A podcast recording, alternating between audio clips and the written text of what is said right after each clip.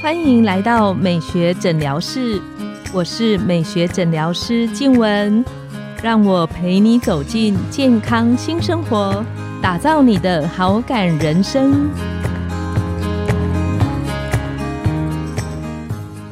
欢迎光临，我是今天的代班美学诊疗师张松元医师，让我陪你练习好感人生，走进健康新生活。今天来到我们诊疗室的是黄玉纯黄医师，他本身的专科是大肠、直肠还有肛门。我们在第一集、第二集都有聊到他自己的专业本行，就是痔疮，还有容易造成痔疮的便秘的坏习惯。除了专业之外啊，黄医师听说啊，也很喜欢到处走走，不安于世嘛。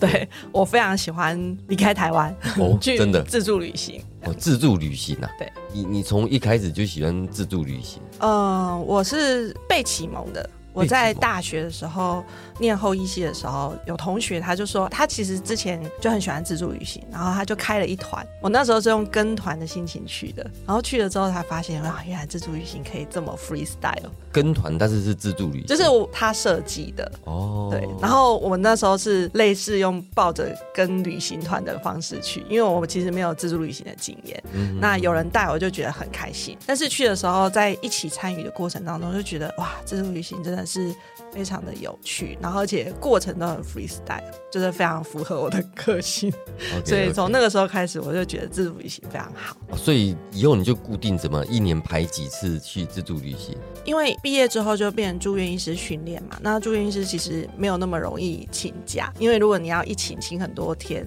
你可能工作上要跟人家互相 cover，所以我大概就是一年的年假，大概两周的时间，就是一次请掉，然后一次就出国两个礼拜，对，就是离开台湾，然后我那时候心里想是，我觉得我还很年轻的时候，要先去世界比较远的地方，北极就是去欧美线那种。因为我觉得要坐十几个小时的飞机，年轻的时候还可以，OK，, 如果老的时候可能坐十几个小时，骨头会会烂掉之类的。对，啊，所以你你讲的自助旅行是每一次都一个人吗？还是总是会带朋友吧？呃，我都还是会跟朋友一起去，就是两个或三个。哦然后，但是我们就会从一开始选点，然后飞机票，然后住宿的饭店啊，或民宿，还有我们路线啊、火车啊什么，就是都是自己打理。那你是这一群人里面的，你是属于跟随者呢，还是你是策划者？第一次的时候，就我刚刚讲，我学生时代的时候我是跟随者，然后后来第二次的时候就稍微有点大胆了，两个臭皮匠合在一起，我们就是自己策划，先决定日期，然后再决定机票，然后再看我们要停留的点。就你们两个一起去嘛？我们第一次的时候是四个女生，但是主要策划者是两个。两个就是我们稍微有点经验，都是想说，好，我们两个合在一起应该是可以 handle 四个人这样子。哦 OK，那那你这样子自助旅行啊，你你你说都是走欧美线嘛？对我对一开始的时候，都是走看。那那你们会有没有说特别挑什么主题啊？每一次出去你们怎么规划？还是反正啊，我就是想要去那几个国家。第一次我刚刚讲说，我们第一次自己策划的时候，其实心里还是会担心，所以那时候我选的国家就是奥地利，在欧洲里面，很美的国家，对，而且它是治安又算比较好的。那我们也不喜欢就是一直换换城市，就是走马看花，我们会希望一次去就是一个国家，哇，两个礼拜都待在一个国家，对，就是好好的去认识这个国家的很多不同的城市。对，所以一开始我们选的时候会去选那种比较安全的，嗯，所以一个国家，然后你们就找很多个城市嘛，哈，在里面用他们国家内的运输方式这样去。对对对，就搭火车啊，然后像我们第一次在奥地利停留十天，然后我们就坐火车一直就是绕一圈，然后再从维也纳回来。我们是大概玩了一两次之后，我还大概会抓出我自己比较喜欢什么样的景点，比如说像有些人他就会很喜欢去参观美术馆、博物馆。啊，对对对，对教堂啊，对欧洲最多教堂。对对对对，那我自己就会很喜欢那种比较户外景观的，大山大水的。哦，就就是比较自然的一些一些山光水色啦。对我举个例子好了，就是我弟弟他蜜月旅行的时候，他跟他太太在巴黎七天。然后他太太是念文史，所以他们就在奥赛美术馆啊，或者什么什么美术馆啊，就是一个点可能停留了快一天，然后去看那些画展。那因为我个人真的比较没有这种文学美术素养，我记得我第一次就是去看到那个蒙娜丽莎微笑，然后就很很多人很远看，然后说哦看到了，然后就很快快走，用快走的方式离开，就逛完出来两个小时而已。哎不是人家蜜月旅行，你跟去干嘛？没有，我说我自己、自己去的时候。讲说人家蜜月旅行，原来是这样。就是我后来发现，我比较比像大英博物馆那种，就是很多人还会在里面可能一整天。那真的耶，我们这一群人可能就是比较户外，可以一整天的那种。所以哦，后来其实我觉得我最深刻的国家就是冰岛，它就是真的没有什么博物馆、美术馆，对，它就很大山大水，每一天都在户外玩很久。真的啊、那冰岛是去看极光嘛？我记得不是去看极光、因为我那时候去的时候是夏天，哦。那它就是白天日照很长，一直到晚上十一点都还亮亮的。嗯嗯嗯，啊，然后因为想说我难得出去一次，那我就选择可以玩比较长时间，所以我们就夏天去。然后因为夏天在冰岛可以玩的户外活动也比较多，就是我觉得这是冰火五重天，就是他可以在冰川上面健走。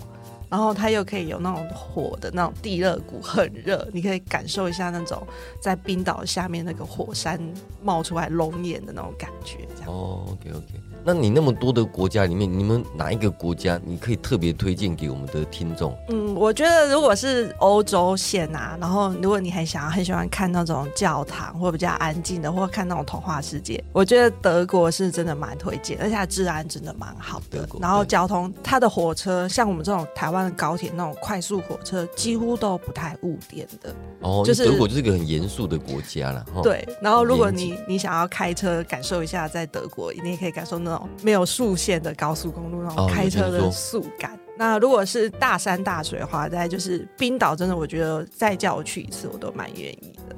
然后还有北欧国家那种就是自然景观，大概在台湾会比较少看得到的。对了，因为它比较偏高纬度嘛，哈。对对对，那在旅行的同时，除了看之外嘛，嗯那一定会有吃，对不对？舌头上的美食啊，你有没有什么特别的？这几个欧，你说欧洲是你主要去自助旅行的地方嘛？嗯哈、那你你印象有没有比较深刻哪些国家的什么样的美食啊？我们每次出国的时候，都会在网络上，就是先看人家推荐，或者是我我真的有一阵子很喜欢看《时尚玩家》，就看了之后就觉得哦，好想要去那个什么南法啊，什么就是、啊、对对对，就是什么亚维农这样子。对，那东方人的胃去到欧美，还是会觉得那那边吃的东西没有这么符合，没有办法吃很多天。但他们今年比如说德国的猪脚啊，或者是南法的炖菜，这些其实就是大家都推荐的，我们都会去尝试。可是我觉得吃来吃去还是台湾的美食是最好吃。对对对，然后大家在六七天之后，我们团员就会互相讲说，好想吃卤肉饭，好想喝摇摇这样子。不过欧洲好像有一些你们比较一些大城市，应该有一些类似我们叫中国城啊，或者唐人街之类的，但我觉得在国外的大城市吃中菜真的太咸哈。对，而且没有那么好吃，那个米可能很硬啊，或什么的。对对对对对，或者就是偏冷啦。我印象里面去欧洲吃的中国餐厅好像都没有那么熟食的感觉而且欧洲菜都很少有汤，哦，就是除他们叫了。酒啦。对对对，他们很少喝热汤，就是不像我们什么牛肉汤、酸辣汤这样，没有，它这就是一个温温的餐。前的一个小小的汤。对对对对对，啊，所以你你们这样子去，那你说从住院医师，所以这样子给你这样一玩一下，大概也十个国家被你玩过喽，哎，差不多，都是固定那几个玩伴就是。大概有两个或三个是比较固定的，固定的但我们可能会就是每个人的时间不太一样，就是有时候会有新的团员。所以你不是单独一个人的自助旅行啊，你还是会有个 partner 啊，哈。对我如果是单独自己走的话，就会是我以前还没当住院医师，还在学生的时候，我还蛮喜欢自己一个人背着包包在台湾坐火车。哦，铁道旅行，对对对，那个就是真的是自己一个人，然后比如说六日休息就说走就走这样。OK OK OK，那那你这样子几个人大家一起办的这个叫自助旅行嘛？哈，你你觉得在这种筹办自助旅行来讲，有没有有什么事情是你觉得最困难去适应的啊？比如说大家意见不合啦，还是你担心别人其他没有出主意的人会不会有什么抱怨啊之之类的。旅行的时候真的是培养友情或观察一个人一个友情会不会继续下去，就是靠自助旅行。哈，对，但你要出门之前，你大概还是会大概知道说你的哪些朋友他喜欢玩什么。就是比如说像我们这一群人就比较不太爱逛街的那种，哇，那怎么办？所以就是我们可能一起出去玩的人，可能不会是那种比如说要去巴黎、第啊五香榭大。之类的，对对，对，有些人就是他可能在香榭大道一整天，可是我们在香榭大道可能真的没有办法逛一整天。那这个就是你在出门的时候选旅伴的时候，你就是要注意这一点，就是你才不会到那边就是有争执。这是真的呢，不然一出去就十天十几天。对，你就是光为了你要等他买完这件事情，你就可能每天都在生气。是没错。没错，比如说吃什么呢？哈，对不对？对要住哪里呀、有些人是民宿，他才不住的，他非要住那种星级的旅馆嘛，对对不对？对对，所以其实你大概会在你的朋友当中知道哪些价值观跟你比较接近的，或旅游方式比较接近。像像有些人他的旅游方式就是按表操课那种，啊，对对对，那个可能不能够有一点差错的，对对对那个可能对我来说也是会。会有一点点压力。我们觉得喜欢自助旅行的人，有有一部分是他可能比较 freestyle，就是他比较不会说啊，我们九点要出发。那，是旅行团呢。对、我们大概就会拉的比较松，一天可能会两个景点、三个景点，然后中间如果突然发现，哎，好像有什么特别的该地的店，然后大家好像都当地人都在进去，那我们也会进去尝试一下，就感受一下当地人的一般日常。哦，OK OK，这真的是不容易的，尤其你们都只是朋友，不过这样也好，因为几次下来啊，大家的感情啊默契就越来越好啦，就对真的叫闺蜜了哈。对，而且你大概会知道谁的专长是什么。比如说，有些人就是特别爱摄影，他出发之前他就会说啊，这次他会带什么相机呀、或做什么事情。然后有些人就是特别会开车，然后看地图哦特别厉害。我们这几天开车就会主要是他，然后其他人跟他换手，这样就是会培养出一个默契，这样。真的很棒，这种自助旅行的感觉很好啦。那那你们有什么要鼓励啊？目前我们听众啊，不敢自助旅行的，你要不要安慰他们？其实可以勇敢一点。我觉得我自己自助旅行开始之后，我觉得我自己的改变是因为出国会发生非常多的事情，有可能车子没搭到，有可能哎饭店怎么了这样子，然后你就会让自己变得比较有弹性一点，你也不会觉得好像没有达到什么期待就会生气这样子。哦，那因为你开始多吃一点之后，你会发现啊，你原来你去应对突发事件的那个事情的能力好像变广或变大了。我觉得怕自助旅行的可以找两三个班，然后找一个你觉得比较安全的国家或比较简单的国家先开始，或者是像我以前第一次自助旅行一样，就是用参团的方式去就以那种他已经很有经验，然后在他身上学习一些经验，然后自己再开始。我觉得有时候在意料之外有意料之外的惊喜，没错没错对，不对？这个有时候你常常按表操课，不见得一定是比较好玩。对这是有我个人的感觉。嗯，拥有好感人生，就从今天开始。每周一、三、五晚上十点，带你从日常好感练习，共创健康美学新生活。